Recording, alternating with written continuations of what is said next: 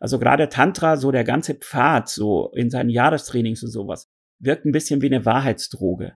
Also es äh, seien alljenige gewarnt, die sich vielleicht auf sowas einlassen wollen und die ziemliche Leichen im Keller haben, die kommen raus. Hey und herzlich willkommen zurück beim Set und Setting Podcast. Hier spricht wieder dein Host Jascha Renner. Und ich freue mich, dich auch heute hier wieder begrüßen zu dürfen bei dieser super spannenden Episode rund ums Thema psychedelische Substanzen, Bewusstsein, Spiritualität und heute auch besonders Tantra. Falls du das erste Mal zuhörst hier bei Set und Setting, möchte ich dir mal ein wenig erzählen, um was es hier eigentlich geht. Denn wenn du vorher hier noch nie dabei warst, magst du dich jetzt vielleicht fragen, reden die hier über LSD oder was?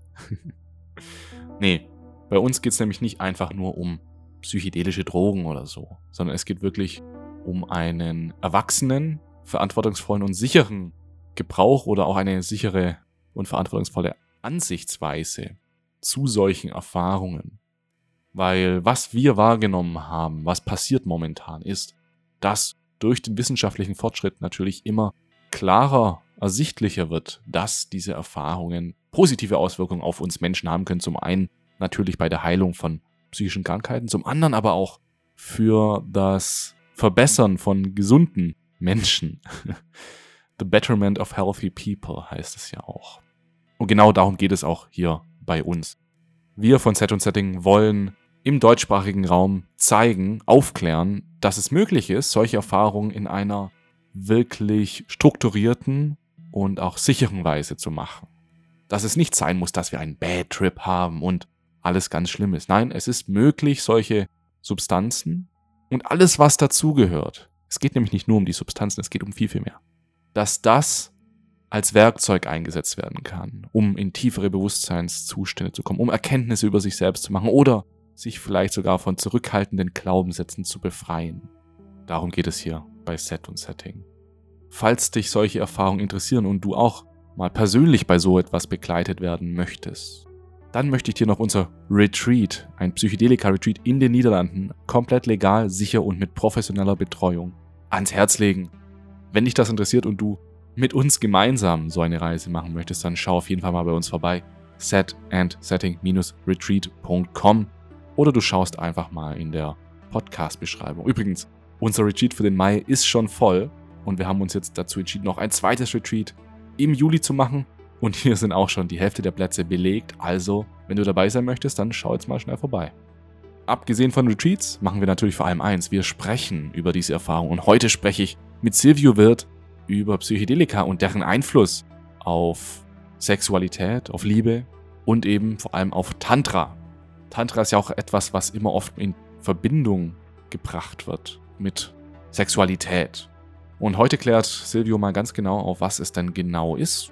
Was ist es denn? Ist es einfach nur, geht es dann nur darum, dass Menschen eine Ausrede suchen, um möglichst viel Sex mit möglichst vielen Menschen zu haben? Was genau ist das? Und ich kann dir vorweg schon mal sagen, Tantra ist sehr multidimensional. Es geht hier nicht wirklich nur um Sexualität, das ist ein Teil davon, aber gar nicht so ein großer Teil, wie du vielleicht denken vermagst. Meine größten Learnings bei dieser Episode waren, dass Tantra etwas ist, was ich vielleicht sogar schon mache. Ne? Weil zu Tantra gehören auch Dinge wie Meditation oder Selbstreflexion oder auch die Verbindung zu einem selbst und natürlich die Verbindung zu anderen. Das sind alles Dinge, die ich schon vorher erreichen wollte oder mich damit beschäftigt habe. Und Tantra verbindet diese Dinge. Tantra verbindet Wege, die ich als Teile der Psychedelik sozusagen gesehen habe, die mir durch diese Erfahrung gezeigt wurden. Und das ist das, was ich vor allem mitnehmen konnte. Und wir haben auch super spannende Gespräche über Sinnlichkeit, über Transzendenz und über sexuelle Tiefe gehabt. Das ist wirklich ja, ein sehr tiefgehendes Gespräch und wir nehmen hier kein Blatt vor den Mund wie immer, egal um welches Thema es geht. Also schnall dich an und dann erzählen wir dir oder Silvio erzählt dir einiges über Kundalini, über stromartige, orgasmusähnliche Zustände, über Yoga, tiefe Meditation, psychedelische Erfahrung und Sex, Cannabis und noch vieles, vieles mehr. Ab geht die Fahrt. Ich präsentiere dir Silvio Wirth.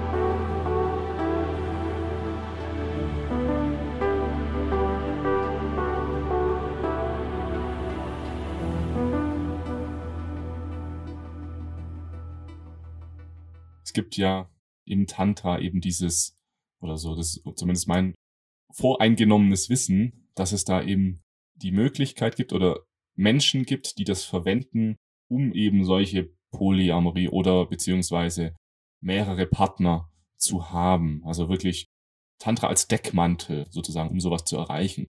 Vielleicht kannst du da jetzt am Anfang auch mal ein bisschen drauf eingehen. Was hat es damit auf sich? Also in der Tantra-Tradition, auf die ich mich beziehe, gibt es keine Vorschriften, wie man Tantra jetzt leben soll. Ob mit einem Partner, ob mit mehreren Partnern oder sogar zölibatär alleine.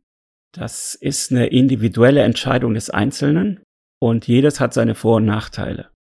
In meiner tantrischen Arbeit und meinen Gruppen ist es aber de facto nicht möglich, jetzt ja komplett nur einen Menschen zu berühren. Also das kann man vielleicht bei Einsteigerkursen schon so organisieren, aber dass man mal Massagen macht zu dritt oder zu viert oder solche Sachen. Also eine Art Light-Version von Polyamorie ist in den meisten Tantra-Gruppen nicht so ganz zu vermeiden. Es sei denn, es sind so explizite Tantra für Paargruppen, was es auch gibt. Und was in dem Fall, dass man wirklich nur zu zweit sein will, würde ich das empfehlen. Aber jetzt aus spiritueller Hinsicht kann man jetzt nicht sagen, das eine ist besser als das andere. Hm, hm. Und dass man jetzt Tantra als Deckmantel nimmt, einfach nur um Sinnlichkeit und Orgien zu leben und äh, erotische Partys. Also ich wohne ja in der Nähe von Berlin und da gibt es sexpositive Angebote von hoher Qualität in großer Anzahl. Da ist das Tantra wahrscheinlich ein bisschen zu kompliziert und zu anstrengend. Mhm. Um, wenn man wirklich nur das will, dann kann man es einfacher haben, sage ich mal. Verstehe. Das wäre also ein bisschen eine zu hohe Schwierigkeitsstufe, wenn ich mich dann auch noch mit mir selbst beschäftigen müsste mich mit meinen Schatten beschäftigen müsse und mit meiner Spiritualität, nur um da hinzukommen. Naja, speziell regelmäßig zu meditieren, Yoga zu praktizieren. Also ich sehe Tantra eigentlich eher als ein multidimensionaler Weg, um stärker in die Einheit zu kommen oder um möglichst viele seiner Einzelbereiche harmonisch weiterzuentwickeln. Also das integrale Tantra, was ja jetzt mein Pfad so ist, wir versuchen das jetzt mal ganz einfach so zu beschreiben, dass wir sechs menschliche Dimensionen nehmen. Das ist Körper, das ist das mentale, geistige, die Spiritualität. Viertens so der ganze Bereich Schatten, Emotion, Therapie. Fünftens wäre das Kunst und Kreativität. Mhm. Und last but not least ist es dann Sexualität und Beziehung. So dass man sagen könnte, das ist jeweils ein Sechstel eines Kuchens. Ja, und alle diese sechs Bereiche des Menschlichen, dass wir da entsprechende Methoden und Praktiken entwickeln, um die in unserem Leben zur Blüte zu bringen. Hm. Und das Ganze sollte möglichst auf ausgeglichene Art und Weise passieren.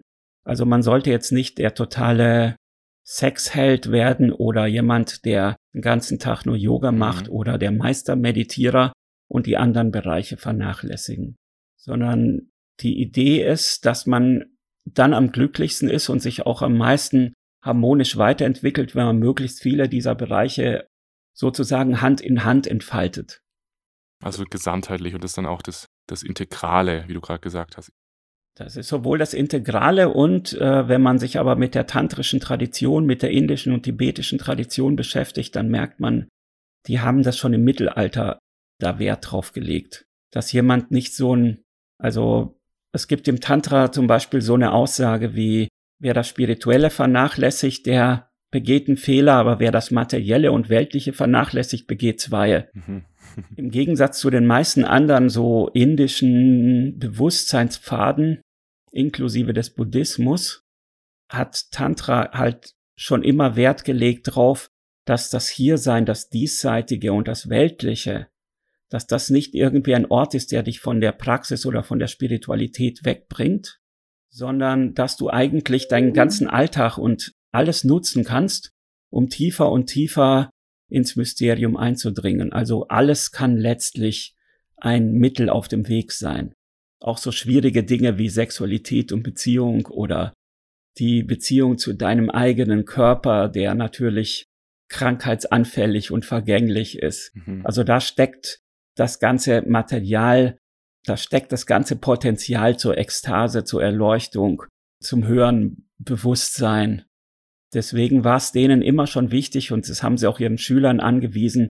Ja, mach einen Beruf, begeb dich auf den Marktplatz, sei in der Welt da, hab Familie, hab eine Frau, hab Kinder. Also im Gegensatz zu dem anderen Pfad der Entsagung, wo man halt vielleicht in irgendein Kloster geht oder einsam in eine Höhle zum Meditieren geht, würde ich sagen, ist Tantra schon eher ein Pfad, wo du so mitten in der Welt stehst und auch die Glücksmomente und die hohen Möglichkeiten dieses in der Welt Stehens irgendwo nutzt. Und ich denke, gerade das macht Tantra so einzigartig, vielleicht zusammen mit dem chinesischen Taoismus oder mit Sufi oder sowas, wo es auch zu all denen so eine heimliche Verbindung gibt, wo es immer wieder Kontakte gegeben hat. Also im Grunde genommen ist es wahrscheinlich irgendwie Teil einer Strömung, die so überall in Europa und Asien verteilt war und vielleicht auch anderswo. Und ich denke, für die heutige Zeit ist das vielleicht sogar spannender, als mit so Verzichtswegen sich zu beschäftigen, die einfach nicht reinpassen in unser heutiges Leben. Hm, also beim Tantra muss ich auf nichts verzichten. Das heißt, ich darf auch Glücksspiel machen und ich darf ganz viel Zucker essen und das ist alles okay. Einerseits ja, andererseits geht es halt immer um Achtsamkeit und Bewusstsein. Also, wenn ich halt einfach merke, bestimmte Dinge tun mir und meinem Energiesystem nicht gut. Weiß nicht, der Osho, der ein zeitgenössischer Tantra-Meister war, hat ja einem Raucher gesagt, ja, Rauchen ist doch eigentlich eine super Sache. Du bist konzentriert. Das ist wie eine Art Pranayama, wie so ein yogisches Atmen. Du ziehst an dieser Zigarette, dann spürst du, wie das so in deine Lungen reingeht, merkst, wie dieser Duft verbrannter Pflanzen sich so langsam entfaltet und dann atmest du wieder aus und also hör doch nicht beim Rauchen auf, sondern mach daraus immer eine kleine Meditation. Du bist sonst immer so abwesend, aber wenn du rauchst, kannst du es ja, ja, wo dann sein Schüler dann gemeint hat, so nach einem Monat dieser Rauchmeditation hat er gemerkt, das ist eigentlich Quatsch, so eine schlechte Droge sich in sein Energiesystem zu tun und hat damit von selber aufgehört. Ah, weil er das erste Mal bewusst gemacht hat. Das entspricht vielleicht dem tantrischen Pfad. Also im Tantra wird gesagt, man kann eigentlich so viel integrieren, wie das System halt aushalten kann. Das geht so weit, dass sich in Nordindien irgendwelche tantrischen Yogis von Schlangen beißen lassen und das nutzen, um damit ganz weit zu reisen. Also da ist selbst das Schlangengift noch eine Art Medizin, weil das Energiesystem einfach in der Lage ist, sehr viel zu integrieren. Für anderen Leute ist einfach schon eine Tasse Kaffee zu viel, weil man davon süchtig wird.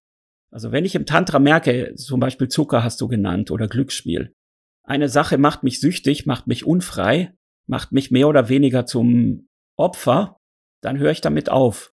Und da gibt es im Tantra auch einige äh, Rituale, wo du einfach mit einer gewissen Gnadenlosigkeit, also gewissermaßen so zornvolle vorgestellte Götter, auf dieses Verhalten irgendwo drauf gehst. Mhm.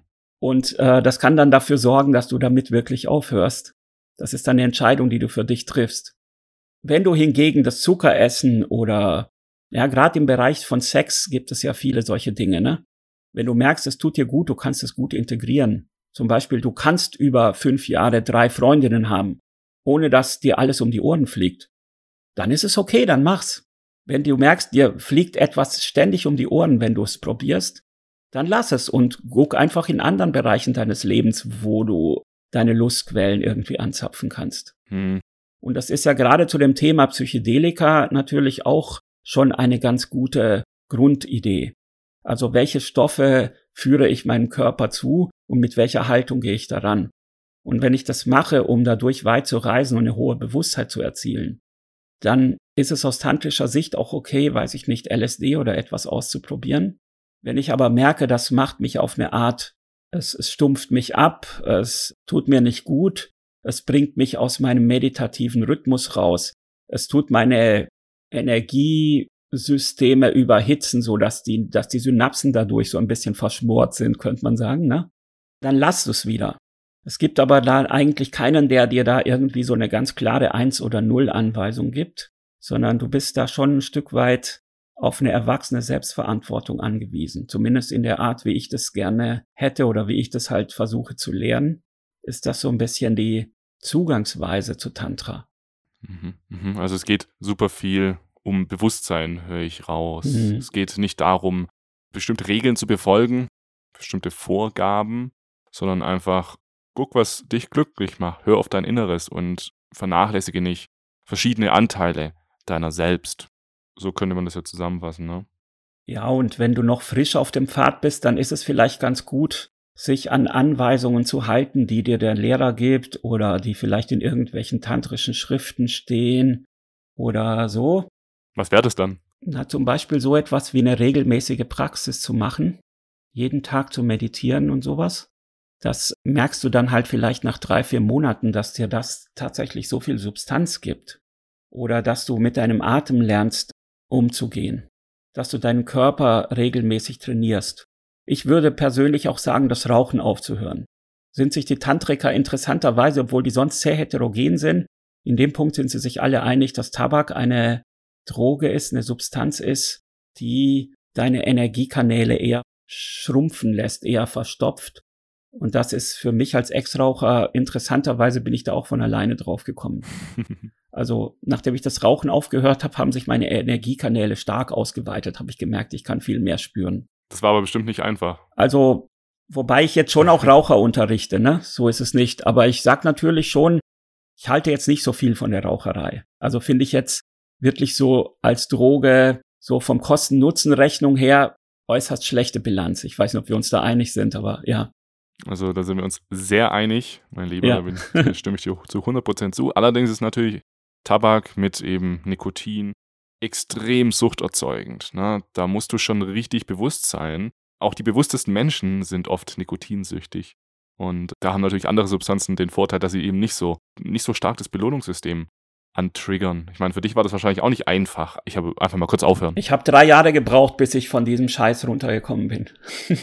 Wie hast du es dann geschafft? Einfach gesagt, okay, jetzt reicht's. Ich glaube, bei mir war es tatsächlich so, dass mein Körper, nachdem ich angefangen habe, doch recht viel Yoga zu machen, sich mit Kopfschmerzen massiv gewehrt hat. Ich konnte damit sicher gehen, wenn ich jetzt zwei Zigaretten rauche, drei Stunden später habe ich Kopfweh.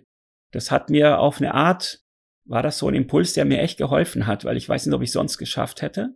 Und auch dann musste ich noch die Erfahrung machen, dass wenn ich dann so nach drei Monaten denke, jetzt nach dem Essen könnte ich jetzt mal wieder mehr eine anzünden und ja, ein paar Tage später bin ich wieder richtig drauf, dass ich dann schon irgendwann gemerkt habe, nee, Silvio, dir einfach mal so eine anzuzünden nach dem Essen oder nach dem Sex, das ist jetzt für dich einfach erstmal nicht mehr drin. Das musst du jetzt halt einfach diese erste, auf die musst du verzichten und dann geht's. Und ich denke, dass ich da mittlerweile jetzt, ja, das ist jetzt 20 Jahre her. Ich kann das aber sehr gut nachvollziehen, dass das wirklich schwierig ist, dir das abzugewöhnen. Also ich glaube, ähnlich schwer wie Heroin oder Opiate habe ich mal irgendwo gelesen. Ja, ich habe gehört, 97 Prozent der Aufhörversuche schlagen fehl. Mit dem Alkohol war das bei mir interessanterweise ganz anders. Da gab es mal einen Moment, wo ich gemerkt habe, es war so in meinen 30ern, interessant, ich habe jetzt seit einem halben Jahr weder ein Wein noch ein Bier getrunken und ich habe es gar nicht gemerkt. Also das Interesse hat sich einfach so verlagert, dass das ganze Alkoholparadigma irgendwie aus irgendeiner Art aus meinem Kopf irgendwie rausgegangen ist. So dieses, man muss was trinken, um sich zu entspannen oder ein Gläschen Wein beim Essen ist irgendwie besser als keins oder damit es gesellig ist, stellt man eine Flasche auf den Tisch. Das war wohl auch so, dass ich dann in Kreisen war, wo das nicht mehr üblich war. Ich habe überhaupt niemals eine bewusste Anstrengung gemacht, ja, jetzt weniger zu trinken oder so. Das fand ich interessant. Das hing aber sicherlich auch mit dem tantrischen Pfad zusammen. Mhm. Alkohol ist wahrscheinlich das Gegenteil von Bewusstwerden. Und auch bei Nikotin möchte ich noch mal was mhm. nachhaken. Mhm. Was ich eben glaube mit dem Aufhören, ist, dass das, was du auch erkannt hast, mhm. so, es bleibt dir gar nichts anderes übrig, als radikal zu sagen, das war's für immer und ewig, weil ich glaube, das ist das, was dann so schwierig ist, sich selber zu erzählen, nie wieder, nie wieder werde ich eine Zigarette rauchen. Das ist nicht so, dass ich sage, ja, also ich, ich will halt einfach weniger rauchen, so und ich will mir das nicht verbieten. So dieses, weißt du, mhm. wenn ich unbedingt meine will, dann will ich mir das ja auch nicht verbieten. Und ich glaube, das ist der Fehler. Du musst es dir verbieten. Ja, es gibt auch Menschen, die kommen damit offensichtlich klar. Und wenn sie ab und zu mal eine rauchen oder so, also wir im Tantra sehen das eher so, dass wenn eine Sache dich unfreier macht, deine Energie sozusagen einengt und die Weite in dir irgendwie verengt, dann solltest du es lassen. Oder es halt so transformieren, dass es etwas verändert. Was heißt denn das? Energie. Jetzt mal so, dass wir es grundsätzlich mal klären können. Also was heißt Energiefluss. Woher weiß ich, wie gut mein Energiefluss ist? Heißt das einfach, wie glücklich ich bin, wie gut ich mich fühle, wie leicht sich mein Leben anfühlt, wie energetisch ich im Alltag bin? Es gibt verschiedene Ebenen, wie man so drauf gucken kann. Natürlich ist es eine, wenn ich merke, ich bin gesund, ich habe viel Kraft, ne? Ich bin begeisterungsfähig, ich habe viel Initiative und oft gute Laune, könnte man natürlich sagen, ja, das ist, das könnte man als Energiefluss bezeichnen. Im Tantra und Yoga gibt es ja dieses System, was vielleicht auch dir und den Hörern teilweise bekannt ist, dass man halt sagt, es gibt außer diesem Körper noch so einen, wie so eine Art Energiekörper oder einen durchscheinenden Körper, der besteht aus, im Tantra sagt man Nadis, also Energiekanälen, die entsprechen ziemlich in etwa den Meridianen aus dem Chinesischen. Und da fließt halt das Prana oder die Chi-Energie. Es gibt dann an der Wirbelsäule entlang sieben Chakren, die für unterschiedliche Transformationsstufen der Energie stehen. Das klingt jetzt vielleicht für jemand, der sich nicht damit beschäftigt hat, irgendwie esoterisch und abgehoben. Das kann aber durch diese Meditationen und Visualisierungen des Tantra zu einer sehr gelebten Erfahrung werden. Also, dass du wirklich spürst, wie die Energie jetzt in deinen Arm fließt oder wie so eine bestimmte Schwingung vom Wurzelchakra hochsteigt. Wir beschäftigen uns relativ viel mit solchen Sachen. Also, dass wir wirklich uns vorstellen, dass durch die Wirbelsäule und man spürt es dann wie so eine Art Licht oder wie so ein Fluoreszieren oder vielleicht wie so ein Kitzeln, eine Schwingung, dann sich so durch die Wirbelsäule durcharbeitet, in, zum Beispiel in die Stirn geht, dort dann anfängt so ein bisschen so, so zu vibrieren und dann mit dem Ausatmen vielleicht wieder runtergeht. Mhm, mhm. Also ist dann so eine Visualisierung, die wir da machen müssen. Ja, am Anfang ist es vielleicht eine Visualisierung. Irgendwann schaltest du das System einfach ein und du spürst es. Es bitzelt einfach.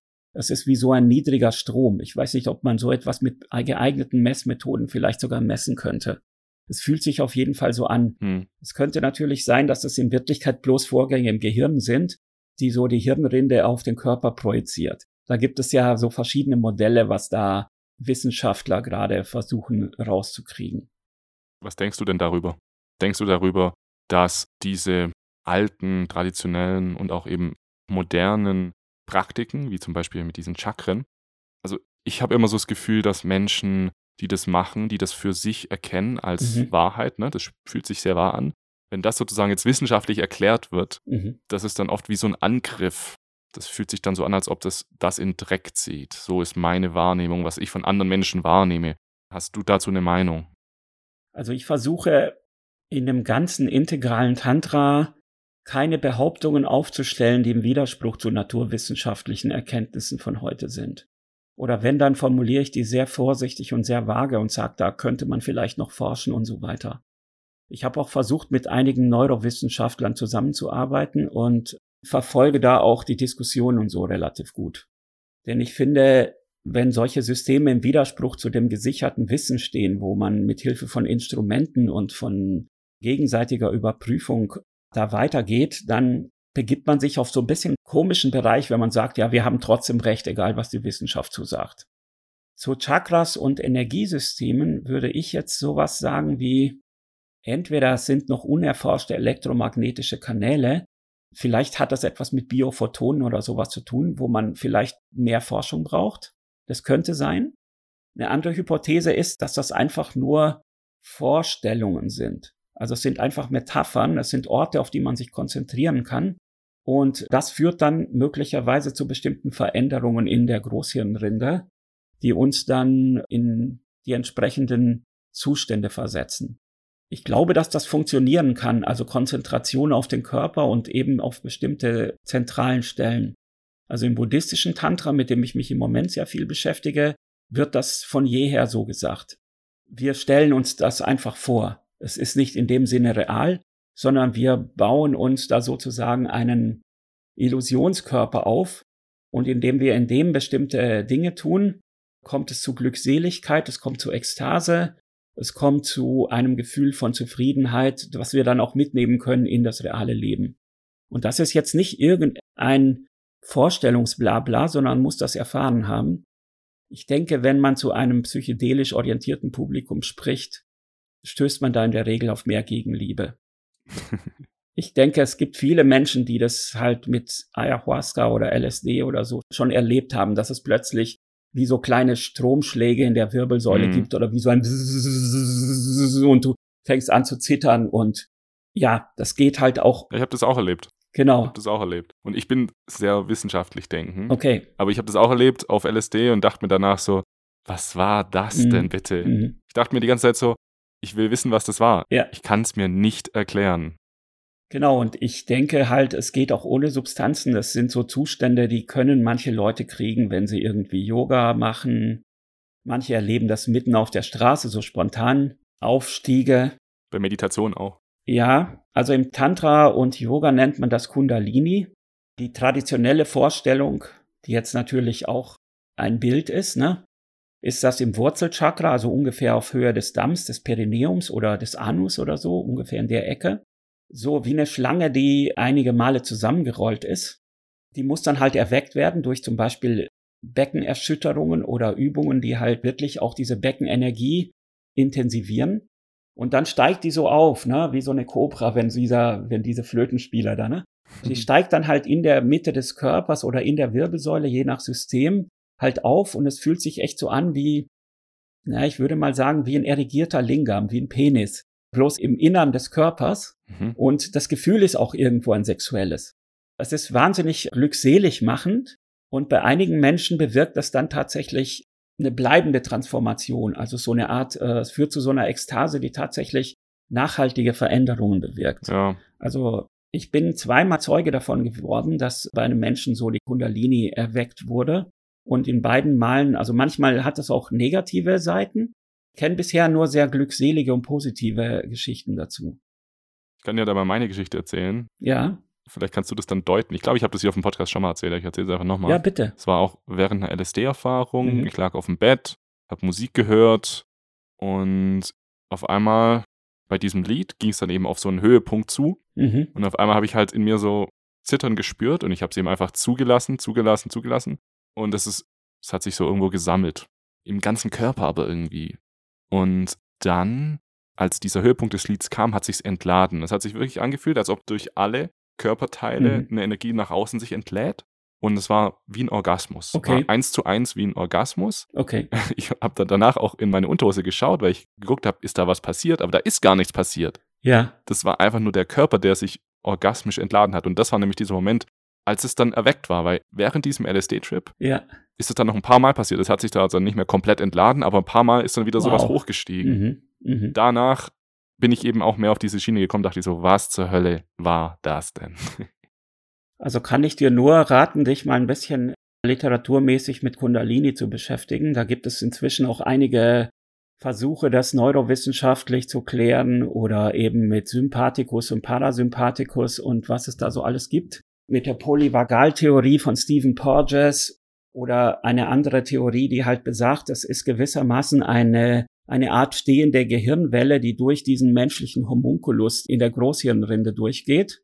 Auf jeden Fall würde ich sagen, bewirkt es ein Freischalten von nicht ganz aktivierten Gehirnarealen. Mhm. Und das ist die Erfahrung, die viele Yogis und Tantriker teilen. Und im Tantra ist das halt eine systematische Praxis, die man macht, um sowas zu entwickeln und Vorher brauchst natürlich einen Menschen, der psychologisch stabilisiert ist, der einigermaßen mit sich selbst im Reinen ist, der keine allzu großen unterdrückten sexuellen Wünsche und keine zu große psychologischen Spannungen mehr hat. Das ist natürlich schwer genug. Aber die Kundalini zu früh einzuleiten wäre technisch gesehen ein Fehler, weil das dann halt oftmals bei Menschen zu einer Art Überschwemmung durch verdrängte Teile des Unbewussten dann kommen kann. Mhm. Mhm. Weil so etwas ohnehin ständig passiert, ist es besser, man hat sich zumindest mal gedanklich an dieses Schema schon mal dran gewöhnt. Also die Psychiatrien sind voll von Leuten, bei denen so eine halbe Kundalini so auf eine fehlgeschlagene Art und Weise sich manifestiert hat und die dann plötzlich Fundamentalisten irgendeiner Religion geworden sind oder ja, man muss das dann hinterher irgendwo sich interpretieren. Und natürlich gerade im Bereich Psychedelika passieren solche Dinge auch nicht gerade selten. Und sag mal mal, wenn du diese Energiekanäle halt entsprechend gereinigt hast vorher, so wie wir das mit Tantra und Yoga und äh, so weiter tun, dann werden die auch dicker, breiter und es ist leichter, solche Sachen zu erfahren.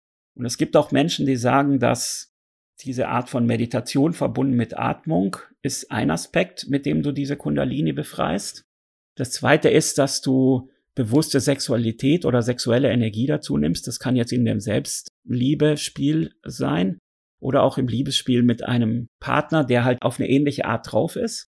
Und zumindest die indischen Yogis sagen, dass Cannabis halt auch sehr stark auf das Kundalini-System schlägt. Also diese Endokannabinoide oder wie das heißt. Mhm. Das ist auch so meine Erfahrung.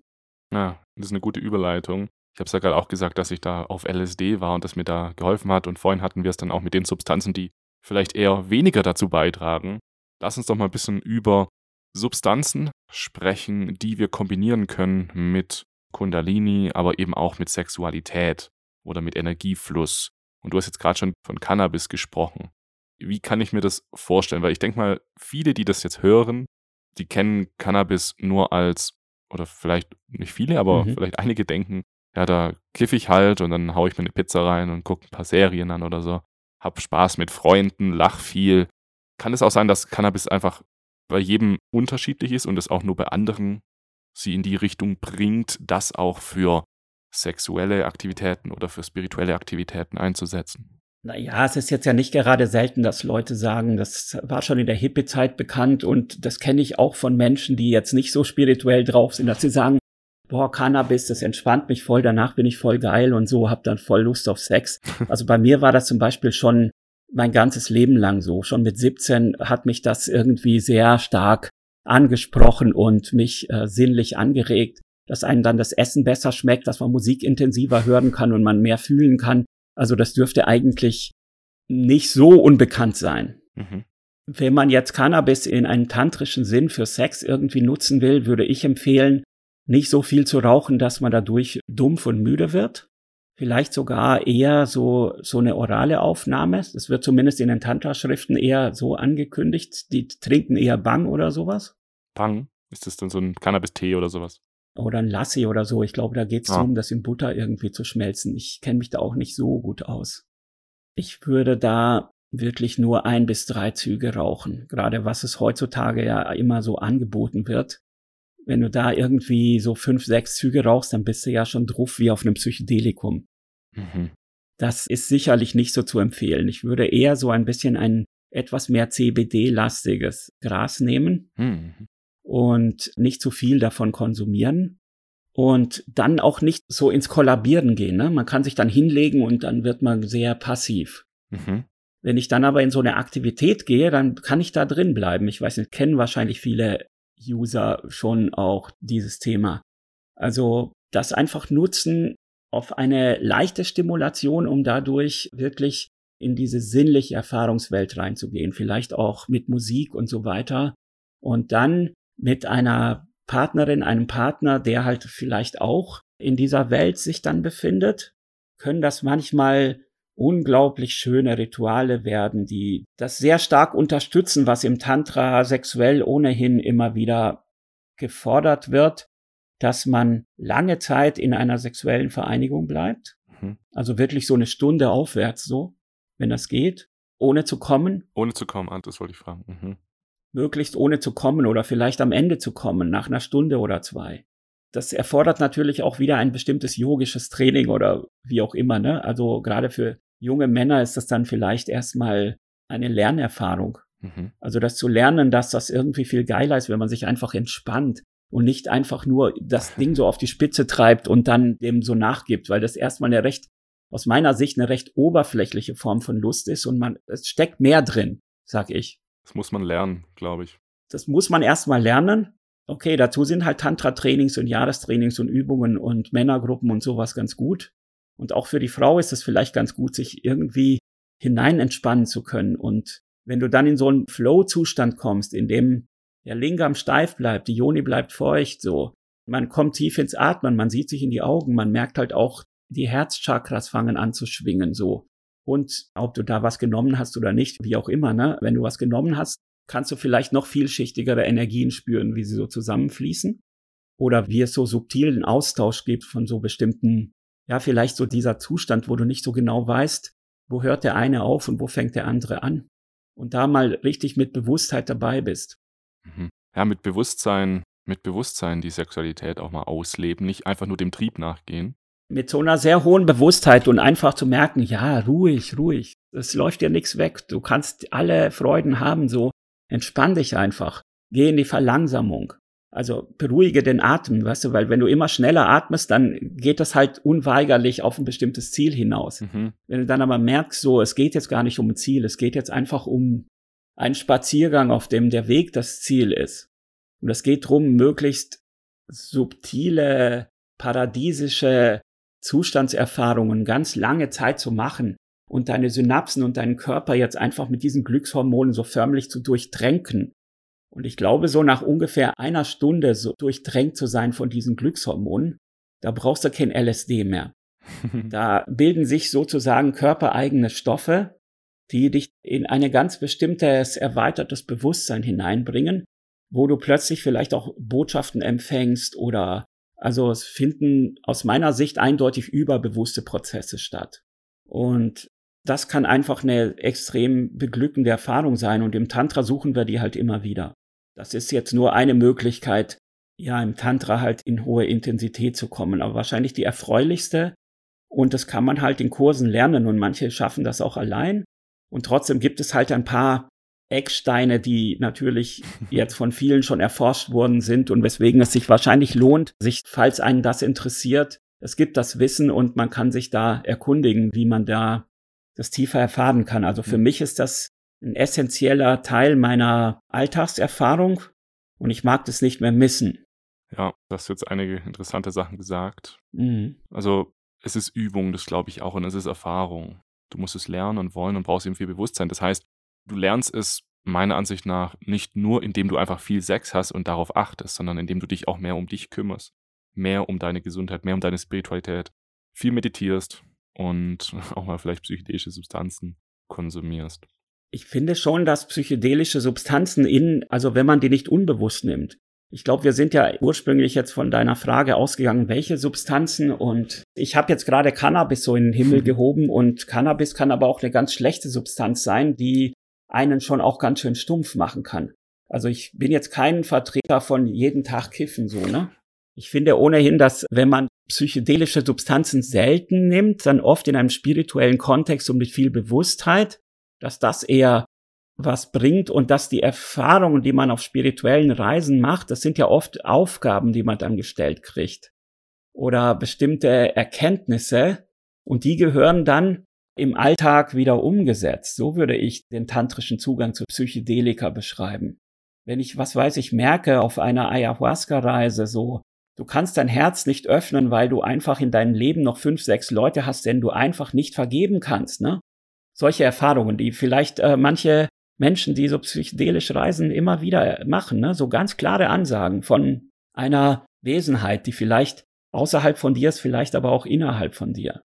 Dann geht's natürlich drum, in den nächsten Monaten das umzusetzen, mhm. sich mal die Beziehungen zu seinen Mitmenschen, wo man denkt, das sind einfach Arschlöcher und denen kann ich nicht verzeihen, dass ich mal gucke, gibt es nicht doch eine Möglichkeit, mit denen wieder Kontakt aufzunehmen und das einfach zu beenden, diesen Krieg, der gar nichts bringt, außer dass er mir halt irgendwie mein Herz verschließt, so. Ja, ja, da kann ich dir voll zustimmen. Also erst als ich das angefangen habe, sozusagen die ganzen alten Baustellen mal beendet habe, ja. Gemerkt, dass ich genauso schuld an etwas bin. Ja, genau, ne? Mhm. Ich bin immer noch zu 50 Prozent schuld, wie ich das aufnehme und was ich dazu sage und so weiter. Und erst als ich das gemacht habe, erst als ich dann wie sagt man da, ja, den Weg hinter mir wieder gesäubert habe, mhm. dann hat sich auch sowas, wie ich vorhin beschrieben habe mit der LSD-Erfahrung, dann ist erst sowas ermöglicht worden, gefühlt. Oder dass du so vielleicht erkennst, ja, keine Ahnung. Ich habe mal in so einer Erfahrung gemerkt, so, ja, ich habe halt immer so mich von meiner Mutter nicht ausreichend geliebt gefühlt oder so, ne? Und dann war ich aber plötzlich in ihrem Bewusstsein drin, mhm. so scheinbar. Und gemerkt, wie schwer das für sie war, überhaupt das mir zu geben, was sie gegeben hat, dass sie echt alles getan hat, was sie konnte, weil sie halt selbst in einer traumatisierten Situation gewesen ist damals, ne? Dann verändert sich ja auch etwas, ne? Und das gilt es dann halt im Alltag entsprechend umzusetzen. Also so, das wäre so mein, meine Herangehensweise oder mein Zugang, den ich empfehlen würde. Mhm. Und da macht das wahrscheinlich auch Sinn, wie soll ich sagen, eine regelmäßige meditative Praxis zu haben, wenn man Psychedelika nimmt, dann kann das wie so ein Booster reinwirken. Wenn man einfach so sehr profan lebt, sich wie gesagt Pizza reinhaut, Serien und dann nimmt man ab und zu Psychedelika, den Wert von dieser Lifestyle würde ich tendenziell sogar bestreiten wollen. Machen viele so. Kennen ein paar. Kann man machen und manchmal hat man Glück, dass dann das LSD oder was man da so nimmt, einem dann vielleicht mal etwas um die Ohren klatscht. Einem Freund hat zum Beispiel ein Psychedelikum mal gnadenlos um die Ohren geklatscht, dass er zu viel säuft und dass ihm das einfach nicht gut tun wird. Mhm. Und da hat er sich ein bisschen gewehrt und dann hat das tatsächlich aufgehört und ich denke mal, so arbeiten diese, dass sie vielleicht so Botschaften aus deinem Überbewusstsein halt irgendwo durchsickern lassen. Ja, und ich denke, da würde ich schon unterscheiden zwischen so psychedelischen Substanzen, also Tryptaminen. Ich denke, die sind schon geeignet für diesen Pfad. Das MDMA ist schon auch irgendwo geeignet, weil es halt so schön herzöffnend ist. Aber man muss halt aufpassen, dass man es nicht missbraucht und es nicht überbenutzt, ne? Mhm. Und ich glaube, dass das ziemlich schnell passieren kann. Ja, lass uns da mal jetzt so ein bisschen drüber sprechen, wirklich mal genau. Ja. Welche Substanzen sind denn wirklich geeignet? Also mir fallen jetzt halt sowas ein wie LSD, 2CB, Pilze, vielleicht auch, da gibt es noch ein paar spezielle Klassen, 5 Meomipt und sowas. Genau, ja, du hast ja irgendwo die jetzt alle schon genannt. Ja. Dann könnte man wahrscheinlich noch sagen, der Kaktus, ne? Mhm, Mescalin. Mhm. Mescalin kann ja außerordentlich stark auf die Sinne gehen mhm. und sehr schöne Zustände halt möglicherweise auch hervorrufen. Das Ayahuasca und Tantra zu integrieren, das habe ich bisher noch nirgends gehört, dass das gemacht wird, aber ich glaube, es wäre wahrscheinlich auch eine lohnenswerte Unternehmung. Von dem, was ich so weiß, wäre der nächste Tag nach so einer Erfahrung sehr geeignet für tantrische Arbeit. Also, was mir dazu auch noch einfällt, was ich in mir gemerkt habe und in anderen Menschen sehe, mhm. ist, dass Sex auf MDMA zum Beispiel, das ist easy, so, das geht einfach. Also nicht unbedingt easy, aber die meisten kriegen es hin. Ne? Manchmal haben die Männer da ein bisschen Probleme. Also ich schaffe das nicht. Bei mir bewirkt das eine komplette Enterotisierung. Bei mir gehen die ganzen Energien hier in den Brustkorb. Ich vergesse, dass es sowas wie Sex überhaupt gibt. Mhm. Was ich damit meine, ist mhm. im Sinne von, da kommt nichts hoch. Mhm. Irgendwie. Entweder es geht halt oder es geht halt nicht. Aber bei psychedelischen Substanzen habe ich so das Gefühl, du kannst nicht einfach LSD nehmen und Sex haben. Weil gerade wenn es jetzt nicht so ein, jetzt mal so ein Pornosex sein soll, dann kommen da schon auch die eigenen Schatten hoch und die eigenen Unsicherheiten und so. Das zeigt sich dann alles. Und hast du damit, kennst du dich da aus irgendwie? Hast du sowas schon mal mitbekommen, dass äh, Leute dann bei einer sexuellen Erfahrung, wenn sie auf LSD sind, dass es irgendwie schwierig ist? Ich habe da jetzt nicht so viel Erfahrung, aber ich würde schon sagen, Psychedelika und Sex, das ist immer auch ein bisschen eine Glückssache. Also ich würde jetzt kein Setting machen. Wir nehmen Psychedelika und Sex ist jetzt obligatorisch, ne? So, wir müssen jetzt in diese. Mhm. Sondern es kann dich dann halt in der Regel, wenn du jetzt nicht ein sehr versierter Kenner der Materie bist, ne? Die mhm. gezielt Zustände ansteuern können, dann kann dich das immer wieder in Situationen bringen, wo es einfach gar nicht stimmt oder wo etwas ganz anderes dran ist. Also da braucht sehr viel Weite, sehr viel Großzügigkeit, sehr viel Humor, sehr viel Umgang mit so nebeligen Zuständen. Mhm. Und ab und zu kann natürlich LSD dich in einen Zustand bringen, in dem das Sexuelle sich so unvermittelt und nackt und klar zeigt und es einfach so hundertprozentig stimmt, dass es fast nicht geht, dem nicht nachzugehen. Aber sehr oft sind es dann halt auch Aspekte des Unterbewussten und wo ganz viele Schatten sich mit rein vermengen. Und wenn man da nicht bereit ist, sich das anzuschauen, also wie du sagtest, so Pornosex und haha, wir machen mal lustig, das wird wahrscheinlich nicht funktionieren. Ja, genau. Und darauf möchte ich auch so ein bisschen raus auf diese Schatten, was du nämlich vorhin auch gesagt hast, sich in die Augen schauen. Das ist gar nicht so einfach. Also ich glaube, natürlicherweise machen ja. das die wenigsten, während des Sexes sich tief in die Augen zu schauen. Kannst du da vielleicht mal ein bisschen drauf eingehen, warum man das machen sollte, was da eventuell passieren könnte und was hat man davon? Also es gibt als ein Bereich des Tantra, das nennt sich auch Slow Sex oder Making Love, der eher für Paare ausgerichtet ist, dass man halt so eine Praxis miteinander macht. Also wir nehmen uns zwei Stunden Zeit, legen uns ins Bett und versuchen ohne größere Stimulantien und ohne pornöse Spielchen uns einfach voll aufeinander einzulassen und zu beziehen, also mit viel Zärtlichkeit und schauen uns in die Augen und sprechen alles aus, was gerade in uns vorgeht. Das ist natürlich am Anfang ziemlich schwierig. Versuchen auch nicht auf den anderen zu reagieren. Das ist am Anfang natürlich unmöglich. Also wie sieht es dann so aus, so ein Beispiel? Das heißt halt, ja, ich denke gerade noch drüber nach über unsere Kinder, ob die jetzt bei der Babysitterin irgendwo sich safe fühlen. Mhm. Das merke ich gerade.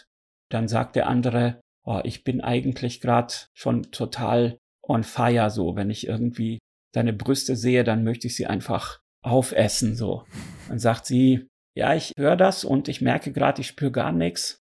Weiß nicht, ist gerade nicht so einfach. Ist auch verletzend so ein bisschen. Das kann dann verletzend sein, ne? obwohl das wahrscheinlich, also man soll eigentlich immer nur von sich selbst reden. Mhm. Dass man da dann halt einfach die Vereinigung wirklich ausführt. Das ist halt auch für so Paare gedacht, mit Kondom funktioniert das auch nicht wirklich. Mhm. Und dass man dann so ganz lange ineinander bleibt, auch wenn der Schwanz dann vielleicht nur noch halb steif ist oder so und sich dabei möglichst viel anschaut oder sagt, ich kann dir gerade nicht mehr in die Augen schauen, weil ja, ich weiß nicht, irgendwie ist mir das zu viel oder so, ist mir gerade zu intim. Ich muss gerade wieder an etwas anderes denken und ja, wenn du das dann aussprichst, dann geht's vielleicht wieder. Mhm. Und dass man das halt so regelmäßig macht, egal ob man Lust hat oder nicht. Also es ist ein ganz eigener Weg innerhalb des Tantra. Meine Partnerin und ich haben das jetzt auch eine ganze Weile gemacht. Ganz oft sieht unser Sex auch immer noch so aus. Und das ist halt einfach wirklich sehr intim und sehr, ja, wie soll man sagen, es bringt einen halt ein bisschen hinter die Oberfläche, also so, dass man sich wirklich auf einer ganz tiefen und elementaren Ebene aufeinander bezieht und miteinander verschmilzt so. Man könnte sagen, man macht Liebe auf die Art und Weise. ist nicht jedermanns Sache. Ich würde auch nicht sagen, also die Vertreter dieser Richtung sagen, man soll auf alle anderen Arten von Sex aufhören und nur noch das machen. Mhm. Das würde ich sagen, das wäre mir eine zu große Einschränkung. Aber das so als Spielart für sich auch zu entwickeln und das ab und zu mal zu machen, halte ich schon viel von. Ja, also ich persönlich kenne das auch sehr gut mit meiner Partnerin. Wir haben das auch mal irgendwo aufgeschnappt und seitdem entwickelt sich das auch so irgendwie in diese Richtung. Okay, schön, ja. Und? Ist, ist sehr schön. Das ist sehr schön, ne? Das kommt natürlich auch viel hoch so. Aber genau das macht es ja irgendwie das macht es ja irgendwie aus. Es ist halt die Frage, was du alles einlädst in deinem Leben zu sein, so. Der tantrische Weg, der will ja eine gewisse Totalität. Also ich möchte gewissermaßen alles und ich versuche ganz viel Welt, das heißt auch viele Emotionen, viel Lebendigkeit, vielleicht auch meine Schatten und all das, was damit zusammenhängt, versuche ich alles einzuladen, um dem Leben halt eine besonders bunte Note zu geben. Mhm. Also ich möchte es bunt, ich möchte es auch ein bisschen mit Risiko zu leben und ich will halt sehr viel Ekstase und Glück haben und gleichzeitig dabei in einer starken Bewusstheit und Präsenz bleiben. Und das ist halt immer so ein bisschen ein Ritt auf einer Rasierklinge. So würde ich den tantrischen Pfad beschreiben auf den etwas fortgeschrittenen Stufen. Meiner Meinung nach aber halt sehr lohnenswert, weil, mhm. wie mein Lehrer Edgar gesagt hat, entweder du bist dann halt erleuchtet nach 20 Jahren oder hast halt besondere spirituelle Erfahrungen gemacht, die dich dann halt wieder woanders hingeführt haben. Oder wenn du dann vielleicht doch nicht erleuchtet bist nach 20 Jahren Tantra oder 30, dann kannst du zumindest zurückblicken auf ein wirklich wundervoll gelebtes und buntes Leben, wo du wirklich sehr viel Glück und Freude auch erfahren hast. Während so andere Wege, die eher asketisch sind, die halt nur auf ein Ziel ausgelegt sind, wenn du dann nach 30 Jahren das nicht erreicht hast, dann denkst du, ja, jetzt habe ich mein Leben irgendwo in einem Kloster verbracht, scheiße. Dieser Weg ist eben auch nicht einfach, ne? das ist eben Arbeit. Und ich glaube, was auch in der Gesellschaft, also wenn wir jetzt mal ehrlich sind, Sexualität, so, das ist einfach, da wird nicht so viel drüber gesprochen. Da sind einfach viele vielleicht kollektive Traumata oder auch Einzeltraumata. Und deswegen ist auch für viele wahrscheinlich das, was du vorhin gesagt hast, ne? Bei unseren Tantra-Sitzungen oder bei den meisten, da musst du dann auch andere anfassen oder andere werden dich anfassen. Und das ist, oh, da geht direkt eine Schranke natürlich irgendwie hoch. Was glaubst du, woher das kommt in unserer Gesellschaft? Warum das so schwierig ist? Und was sind denn so die Traumata? Also was genau ist es denn, wovor Menschen sich fürchten? Naja, ich glaube schon, dass da was dran ist, dass wir sexuell nicht wirklich aufgeklärt sind. Also auch jetzt mit Beate Use und 50 Jahre nach Oswald Kolle und all dem leben wir ja in einer Welt von einer scheinbaren sexuellen Liberalität. Da hat sich aber meiner Meinung nach nur so eine Art Masturbation und Pornografie und sowas, also so ein Sex auf einer sehr oberflächlichen und ich würde sagen auf einer relativ niedrigen Stufe.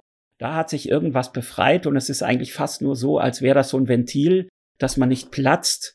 Aber eine Befreiung im Sinne von, wie ich das als Befreiung sehen würde, ist das nicht. Eine Befreiung, dass Körper irgendwo frei sind, dass man irgendwo seine Sehnsüchte und Bedürfnisse in der Liebe sich erfüllen kann und dass wir ja die Zuneigung, die wir als Menschen so natürlicherweise füreinander haben, dass wir die auf irgendeine freie und ja wirklich in Liebe und Achtsamkeit getragene Art und Weise miteinander leben können. Dazu fehlen großgesellschaftlich doch ziemlich die Voraussetzungen immer noch. Und wir leben halt auch in einer Welt, in der durch Medien, durch Videos, durch Serien, durch Songtexte, durch Zeitschriften und so weiter, ja halt immer noch so ein Ideal, ein Mann, eine Frau, eine Familie, das wird halt einem sehr stark eingehämmert. In fast allen Kulturen dieser Welt so. Obwohl die Wissenschaft rausgekriegt hat, dass es für die meisten Menschen, also dass es so für das Wesen Homo sapiens gar nicht die natürliche Lebensform ist. Sicherlich für einige Menschen ist es auch richtig, aber ich glaube, der Großteil wird immer wieder auch andere Sehnsüchte haben und da haben wir noch keine soziale Struktur geschaffen, das auf eine gute Art und Weise irgendwo zu leben. Also sprich die Ideale der Monogamie, dass wir nämlich eine Zuverlässigkeit haben und ein sich wirkliches Aufeinander einlassen und eine Beständigkeit. Wenn wir das schaffen würden, auf mehrere Menschen auszuweiten. Das wäre dann sozusagen die Monogamie mit mehreren Menschen 2.0. Mhm. Und da gibt es mittlerweile Subkulturen, die das versuchen. Ich denke, dass die tantrische Subkultur, in der ich so agiere, das auch auf die eine oder andere Weise versucht. Und ich bin halt intim mit so einem Kreis von Freunden und Menschen, wo wir versuchen, da neue Wege auch zu gehen. Das ist aber ein Angebot, das wendet sich halt nur an die Menschen, die da ohnehin diese Sehnsucht in sich verspüren, sage ich mal. Also die denken, ja, ich bin bereit und ich bin da auch bereit, was zu riskieren. Also vielleicht so bestimmte Glaubenssätze aufzugeben und vielleicht auch bestimmte Sicherheiten wieder in Frage zu stellen, weil ich da vielleicht für mich, ja, vielleicht tiefer und stärker in die Liebe reinkommen kann. So würde ich das vielleicht, das klingt jetzt ein bisschen pathetisch. Oder ich möchte vielleicht auch mehr Ekstase in mein Leben einladen und gibt ein bisschen scheinbare Sicherheit auf. Das ist die, ist die Sicherheit. Ich meine, wir Deutschen. naja, so richtige Sicherheit ist es ja auch nicht, ne? Also, mhm. meine Frau und ich, sie hat vier Freundinnen, die noch quasi aus der Kindergartenzeit, so Sandkastenfreundinnen, die trifft sie immer einmal im Jahr. Mhm. Und als sie mit mir vor 18 Jahren, als wir unsere Beziehung begonnen haben, wir waren halt die freie Liebe Menschen, die Polyamoristen. Und all die anderen vier hatten halt ihren Traummann gefunden, ne? Und wir haben alle Familie aufgebaut, Kinder gekriegt und sowas. Ja, und wir sind jetzt die einzigen, die noch zusammen sind. Ne? Die anderen haben sich alle getrennt. So viel zum Thema Sicherheit. Mhm. Ich sehe das immer wieder. Es ist ja eine Scheinsicherheit, die wir heutzutage in der Monogamie finden. Wir leben ja nicht mehr im 18. Jahrhundert, wo man von der Gesellschaft quasi gezwungen wurde, von Staat und Kirche zusammenzubleiben. Sondern ich glaube, diese Sicherheit, die hat sich ohnehin schon aufgelöst. Und statt einen Partner nach dem anderen in sein Leben zu lassen, kann man ja versuchen, also statt serielle Polygamie äh, eine parallele Polygamie auszuprobieren. Also ich bin da auf deiner Seite bezüglich der Sicherheit, dass Sicherheit eben oft auch als Deckmantel verwendet wird, damit, also sagen wir es mal so, da werden Beziehungen eingegangen, die, wenn wir mal ganz ehrlich sind, gar nicht passen. Richtig. Natürlich werden Gefühle drüber gelegt, das Gehirn stoßt ganz viel Gefühle aus, hier mhm. äh, Serotonin, Oxytocin, bla bla bla. Und dann ist es halt der Traum an. Aber wenn das Wertesystem komplett unterschiedlich ist, ich kann da mal ein Beispiel aus meiner privaten Vergangenheit auch mal nennen. Ich hatte mal eine Beziehung, ich habe mich eben für psychedelische Substanzen interessiert. Mhm. Ich fand das mega spannend, so mein eigenes Bewusstsein, meinen eigenen Geist zu erforschen, war sehr neugierig. Mhm. Und meine Partnerin wollte das nicht, hatte Angst gehabt. Und dann war natürlich in mir so dieser Gedanke, hey, scheiße, du kannst jetzt ja nicht die Drogen über sie stellen. Und mhm. das war dann eben aufgrund der Sicherheit, weil die Sicherheit da wichtiger war, dass ich diese Partnerin brauche. Aber im Nachhinein habe ich dann erkannt, es war gar nicht die Entscheidung zwischen Drogen und, und einem Menschen. Es war die Entscheidung zwischen einem Wertesystem, was mir wirklich wichtig ist. Was ist mir wichtig und was ist einer anderen Person wichtig. Und wenn das nicht übereinstimmt, dann brauche ich auch keine Beziehung mit dieser Person einging. Und Mhm. ich glaube, wenn wir das alle mal kapieren würden, es muss erstmal gut passen, aber bevor ich rausfinden kann, was passt, muss ich mich erstmal kennen. Das heißt, mein Aufruf ist ja auch immer so, schaut eher nach innen, bevor ihr wieder im Äußeren Abhängigkeiten mit Substanzen oder Menschen sucht. Ja, und das passt jetzt wieder dazu, dass ich denke, wir sind alle nicht richtig aufgeklärt. Ähm, Es gibt bei uns eine starke Tendenz, die Partnersuche aufgrund, ein Kollege hat es mal gesagt, seine, seine primäre Fantasie. Mhm. Man hat so Bilder im Kopf, wie, wie irgendeine Frau, sagen wir mal jetzt als heterosexueller Mann oder wie ein Mann als, als Frau oder so, wie so ein Partner ungefähr auszusehen hat und vielleicht welche Stimme oder irgendwie hat jeder so seine drei, vier Merkmale. Wenn, wenn die da sind, dann rastet was ein. Und das, was da passiert, das ist wahrscheinlich irgendwie hormonell oder so Mhm. oder unbewusst eben, das verwechselt man dann mit einer potenziellen Partnerschaft. Ich sehe das ja so häufig, dass Menschen das machen, ne? Und dann begibt man sich in, in unauflösbare Bindungen, äh, kauft sich ein Haus zusammen, schafft sich ein Haustier an, vielleicht ein paar Kinder und merkt dann so nach vier, fünf Jahren, das ist es überhaupt nicht. Da, da stimmt nichts zusammen vom Wertesystem her oder von der Interessenslage und so. Und dann hat man sich, befindet man sich plötzlich im Fegfeuer oder in der Hölle so, weil es ist jeden Tag Hölle. So, wenn du wirklich aufstehst und alles, was du toll fandest an diesem Menschen, beginnst du jetzt so langsam, ja, geht ja auf die Nerven oder so, ne? Es gibt vielleicht keine Weiterentwicklung, keine gemeinsame. Und wie kommst du dann aus der Nummer raus, ohne dass ganz viel, ja, Porzellan zerschlagen wird und vielleicht für die Kinder das auch traumatisch ist oder ähnliches. Also da wünsche ich mir das so sehr, dass wir da lernen tatsächlich anders auszusortieren, äh, welche Menschen zu uns passen, wirklich im Sinne einer, einer tiefen Liebesbeziehung. Wenn du aber so lange einsam warst, dann nimmst du vielleicht auch den Erstbesten, der dir so halbwegs passt, so, ne? Es sind ja alles Dinge, wo ich als Tantra-Lehrer und auch als äh, Paar- und Beziehungscoach oder sowas äh, viel mit beschäftigt bin. Mhm. Wo ich auch denke, okay, manchmal kriegt man so etwas dann gemeinsam, we can work it out, ne? Dass man es doch irgendwo einen Modus hinkriegt, wie es funktionieren kann. Und in manchen Fällen ist eine Trennung vielleicht dann tatsächlich das Beste, obwohl es halt auch immer schmerzhaft ist. Mhm. Was würdest du da denn raten? Also wenn ich jetzt, ähm, machen wir mal so, ich, ich bin jetzt äh, dein Schüler und ich habe jetzt hier eine Beziehung und irgendwie fühle ich es nicht so richtig. In vielen Situationen nerven wir uns, aber wir lieben uns doch eigentlich so sehr. Ja, Und Mann, ich bin irgendwie nicht ganz glücklich, aber schon, schon ganz glücklich. Was, was kann ich jetzt machen? also wenn ich jetzt, äh, wenn du jetzt in einem meiner Männerkurse wärst, würde ich sagen, versuch das mal zu beschreiben, was du an der Partnerin gut findest und warum du mit ihr zusammen bist und das Wort Liebe einfach nicht zu verwenden. Okay.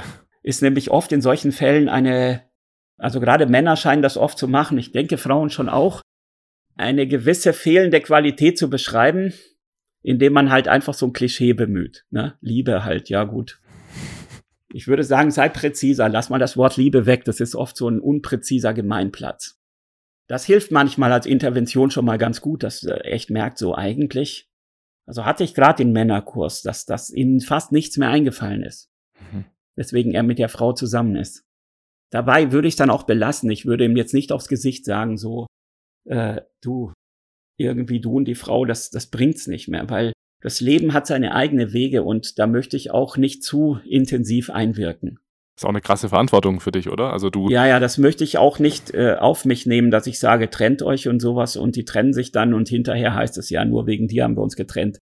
Also ich versuche schon grundsätzlich beziehungserhaltend zu arbeiten, aber ich lege halt manche Sachen halt einfach frei. Ich versuche schon die Ehrlichkeit irgendwo bei beiden einzuladen, mhm. so ehrlich wie es sein kann.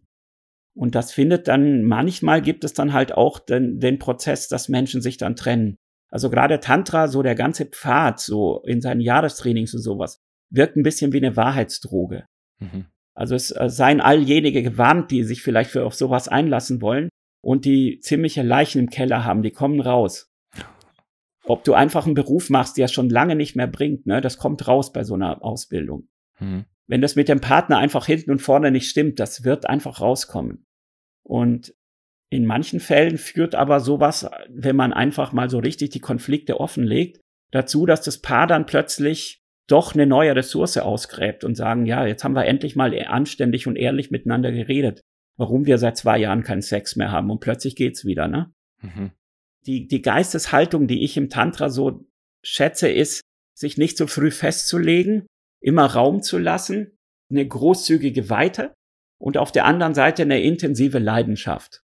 Also diese beiden Sachen miteinander zu verbinden und das in möglichst vielen Lebensbereichen anzuwenden. So könnte man vielleicht Tantra auf eine ganz einfache, elegante Weise beschreiben. das ist schön.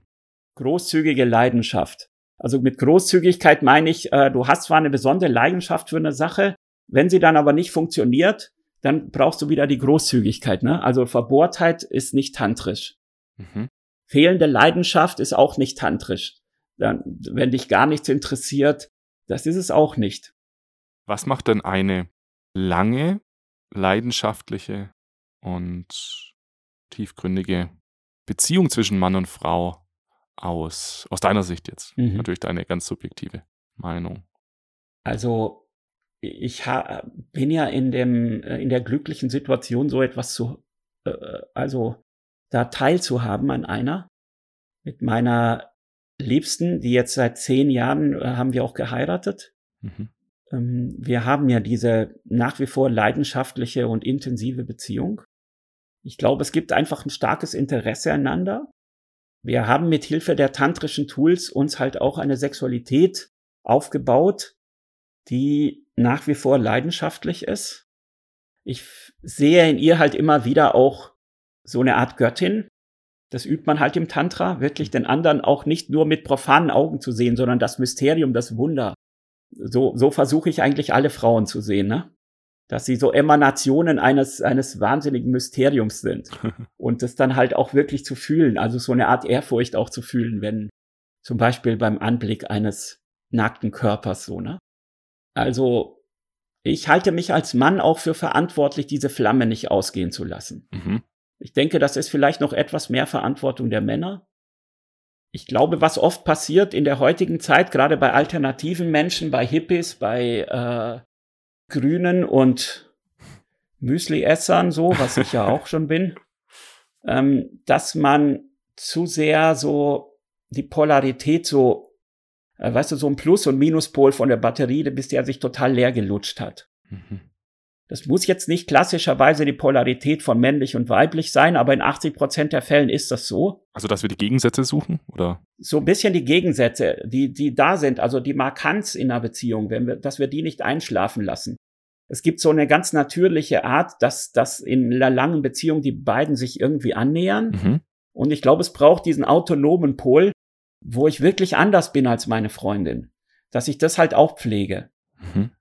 Und das kann halt so was Banales sein, wie dass ich mit ein paar Freunden gerne Fußball gucke oder irgendwie Sport mache oder so oder ins Fitnessstudio gehe, was meine Liebste halt überhaupt nicht interessiert. Also es muss jetzt nichts Hochgeistiges sein, ne?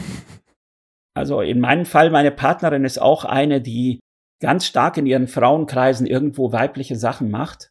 Mhm.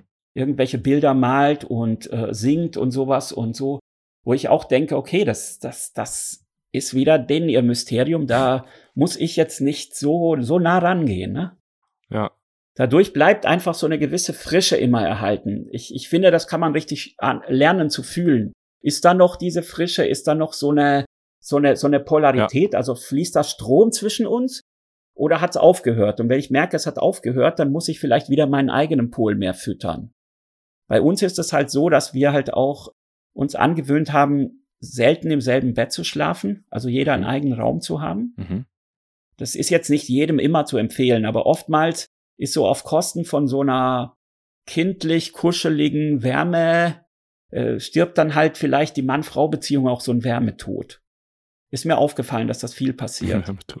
Und dass so die Verpflichtungen des Alltags, unter denen kann man dann auch total erdrückt werden. Ne? Es gibt einfach so viel Arbeit. Es gibt äh, irgendwo mit dem Kind die Schule zu checken. Es gibt irgendwie am Haus etwas zu machen und so. Also so eine Zeit für die Liebe sich einzurichten zum Beispiel und den, die, da auch wirklich für zu gehen, sich das auch echt frei und heilig zu halten, finde ich wichtig. Ja, und im Fall von mir und Mara ist es halt auch so, dass dadurch, dass immer wieder auch Leidenschaft zu anderen da ist, dass das irgendwo das Feuer immer wieder schürt. Also es gibt dann halt auch manchmal vielleicht so kleine Anfälle von Eifersucht oder von Missstimmungen, die man dann wieder auflösen muss. Mhm. Und manchmal führt aber auch die Leidenschaft zu jemand Dritten dazu, dass sich das, die Flamme auch wieder erneuert. Und man gewöhnt sich nicht so aneinander. Ich habe halt nie das Gefühl, die Mara ist eh da und sie ist mehr oder weniger so ein Einrichtungsgegenstand in meinem Leben geworden, so ein mobiler, sondern sie ist und bleibt ein Mysterium und sie hat einen eigenen Kopf und ja, das äh, macht es, dass ich halt immer wieder Lust habe, mich mit ihr auseinanderzusetzen. Ich glaube, Abhängigkeit ist das Wort irgendwie, dass da keine Abhängigkeit besteht. Kann das sein? Ja, es ist immer auch eine bestimmte Abhängigkeit. Ich finde, man muss so einen Mittelweg finden zwischen Abhängigkeit und Unabhängigkeit. Also immer nur auf Unabhängigkeit zu beruhen, das ist auch so ein bestimmter Menschentyp, so diese Anti-Dependent-Leute. Das kann auch anstrengend sein. Ich denke, ich denke, mhm. es sind zwei Pole, der abhängige und der unabhängige Pol. Und wenn wir die beide fühlen und beide die ungefähr gleich verteilt haben, dann kann es gehen. Mhm. Ah, ja. Das wäre so, ja, so in Kürze mein Rezept. Und das muss man natürlich dann immer wieder sehr individuell anwenden. Aber ich kenne viele Leute, die das anwenden. Also ich glaube, das ist schon möglich, dass man diese Leidenschaft auch aufrechterhält. Mhm. Wenn du halt merkst, dass du für deine Frau ein bisschen unattraktiv geworden bist, das musst du auch merken. Das, das kriegt man einfach mit so, äh, so an, an, an Nebenbemerkungen, an, dass sie alles Mögliche bevorzugt, so einem Treffen mit dir. Irgendwie so. Dann, dann geht es ganz stark drum, deinen eigenen Pol wieder. Also dann, dann musst du deine, deine Präsenz wieder schärfen, deine Klarheit.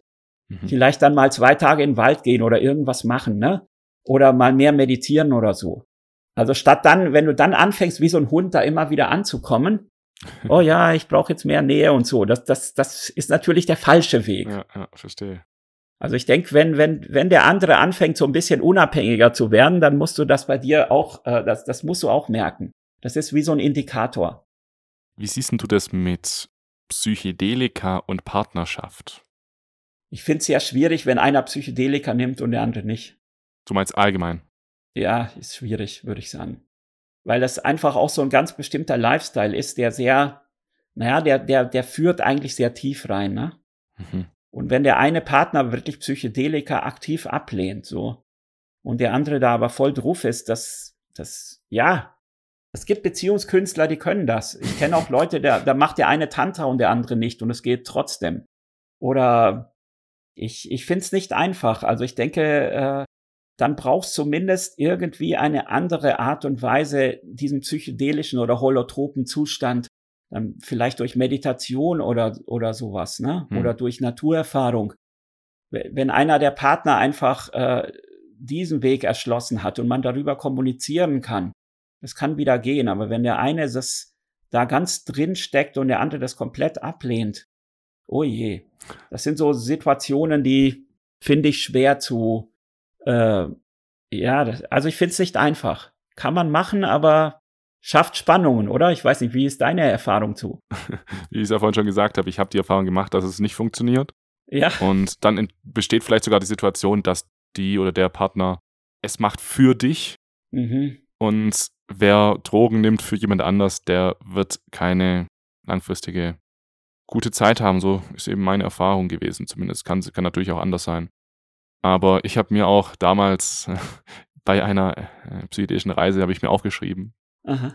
die Frau, mit der ich zusammen LSD nehmen kann, die ist es. Die ist es.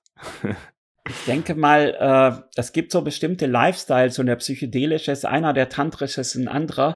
Und es gibt sicherlich noch andere Lifestyles, die halt es ist wahrscheinlich was anderes, wenn du so ein Hobby hast wie Drachenfliegen oder Boxen oder so. Da kannst du wahrscheinlich das kannst du wahrscheinlich machen und das, das geht nicht so tief rein, ne? das ist nicht so invasiv. Mhm. Aber wenn du jetzt zum Beispiel, sagen wir mal, du bist Christ oder so, ne? Ja. Voll auf dem Jesus-Trip und Kirche oder sowas und der andere nicht. Das ist immer schwierig, ne? Solche Lebensentscheidungen, die wirklich bis zum Kern runtergehen. Mhm.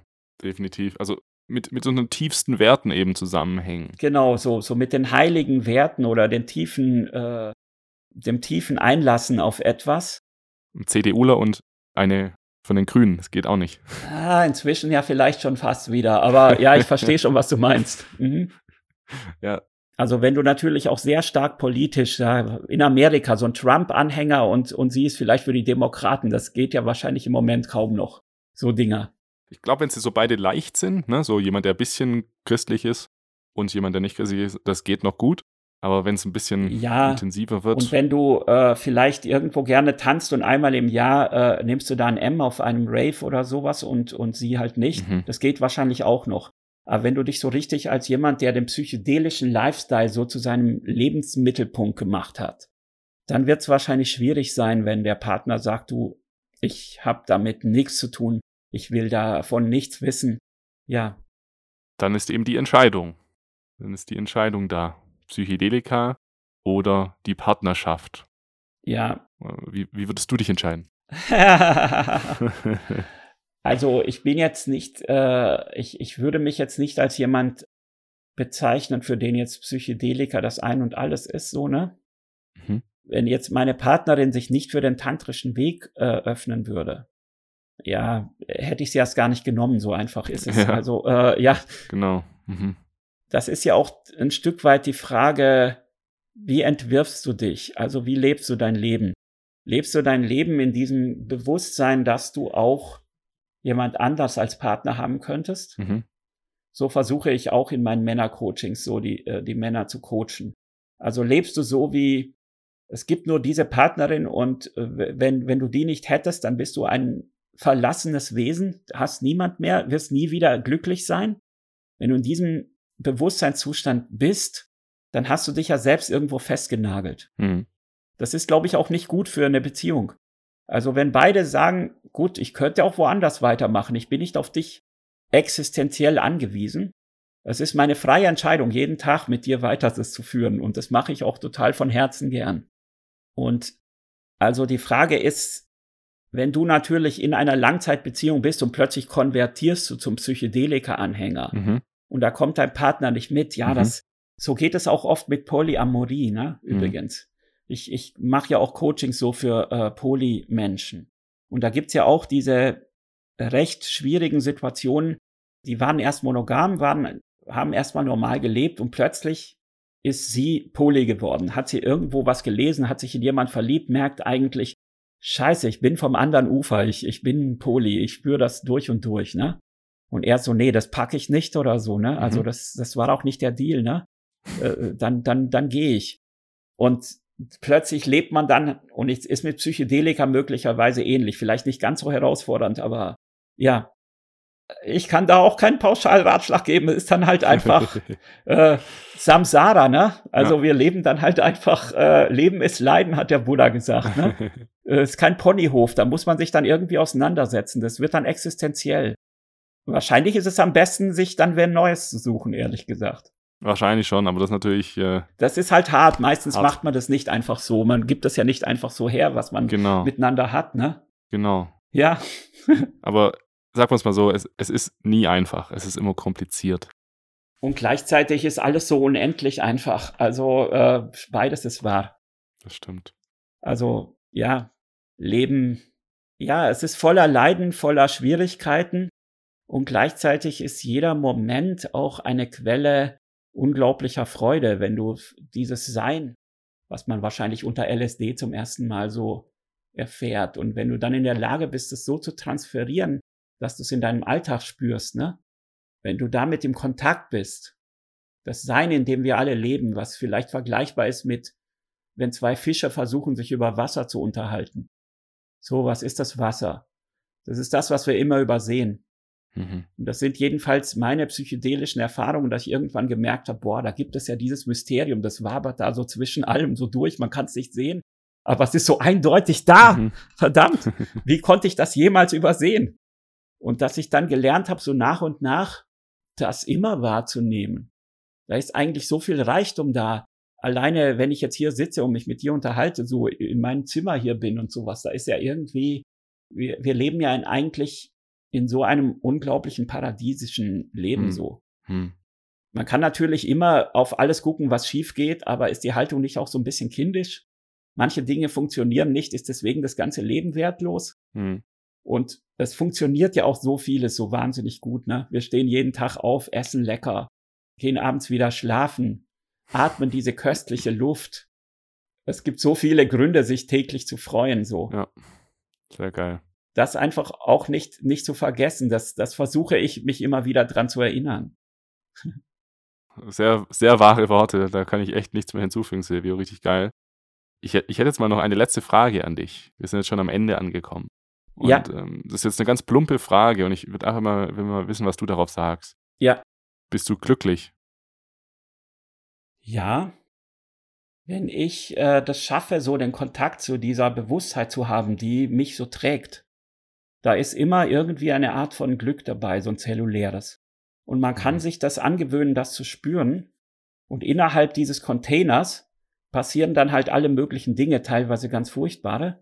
Teilweise wird man krank oder sowas oder stirbt jemand und so. Und gleichzeitig kann man das üben, so immer wieder eingeschlossen zu sein in so einem glücklichen oder zufriedenen mhm. Bewusstseinsspace. Und darin habe ich mich geübt und das zeigt immer mehr Wirkung so nach und nach. Außer dass mein Leben äußerst bunt und schillernd ist und äh, ohnehin sehr viele Freuden beinhaltet, aber ich bin natürlich auch nicht frei von den ganzen Schrecken von Corona und äh, Lockdown und körperlichen Älterwerden Erscheinungen und bestimmten Mitmenschen, die überhaupt nicht dahin wollen, wo ich gerne hin möchte mit ihnen und so weiter. Also das ist aber ein Stück weit die Frage, ob, ob ich dem wirklich das Recht gebe, mich unglücklich zu machen. Und manchmal falle ich, ich falle natürlich 20 Mal am Tag da raus. ja, schön, dass du das sagst. Im Grunde genommen versuche ich aber in einer leidenschaftlichen und weiträumigen Lebendigkeit immer wieder damit umzugehen. Und je älter ich werde, desto besser gelingt es mir. da zeigt sich die Lebenserfahrung. Ich ja, denke schon, schön. ja. Also ich denke, die, die Weiträumigkeit kommt mit dem Alter, die Leidenschaft, da muss man was für tun, dass die nicht nachlässt. Ah, okay. da weiß ich ja jetzt, was ich zu tun habe. Sehr gut. Ja, Silvio, vielen Dank für diese, für, für diese Schlussworte. Ja. Hat mich, hat mich sehr gefreut. War ein sehr spannendes Gespräch. Schön, dass du da warst. Mir hat es auch sehr große Freude gemacht, Jascha. Mhm. Schön. Ähm, vielleicht kannst du jetzt noch für die Zuhörer sagen, wenn sie mehr über dich wissen wollen, über deine Coachings, Männerkreise, Tantra, Polyamie, mhm. was auch immer, mhm. wo können sie dich dann erreichen? Also äh, meine Webseite, ich weiß nicht, ob du die noch irgendwie draufschreiben kannst das oder ich. so. Wenn nicht, sage ich das jetzt. Äh, ist www.secretoftantra.de mit zweimal Bindestrich. Äh, wer sich für die polyamoren Sachen mehr interessiert, ich äh, bin Besitzer der Seite www.polyamorie mit IE, polyamorie.de. Mhm. Ja, und von da aus, oder kontaktiert mich gerne auf Facebook oder Instagram mhm. unter Silvio Wirt. Perfekt. Also ich danke dir auch für diese Möglichkeit und ja, demnächst sind unsere, ich hoffe, dass der Lockdown bald vorbei ist und wir machen ja so Seminare und Ausbildungen auch auch Einsteiger-Tantra-Seminare auf Spendenbasis. Mhm. Vielleicht gibt's ja den einen oder anderen, der für sich da eine Möglichkeit sieht, auf der Suche ist. In Leipzig oder wo ist das? Äh, wir leben zwischen Leipzig und Berlin in Bad Belzig und da ist auch das Seminarhaus, wo wir immer sind. Okay, super. Dann werden wir die, packen wir die ganzen Links rein. Ich danke dir, super, Jascha. Mhm. Gerne, gerne. Können die Menschen dich kontaktieren, wenn sie möchten. Und dann würde ich sagen, mach mal an der Stelle jetzt Schluss. Ja. Dankeschön für die Möglichkeit, ja, und viel Freude bei deinem Podcast, der weiter gedeiht und blüht. Wir machen weiter. Und du bist Teil davon. Also, tschüss. Ja.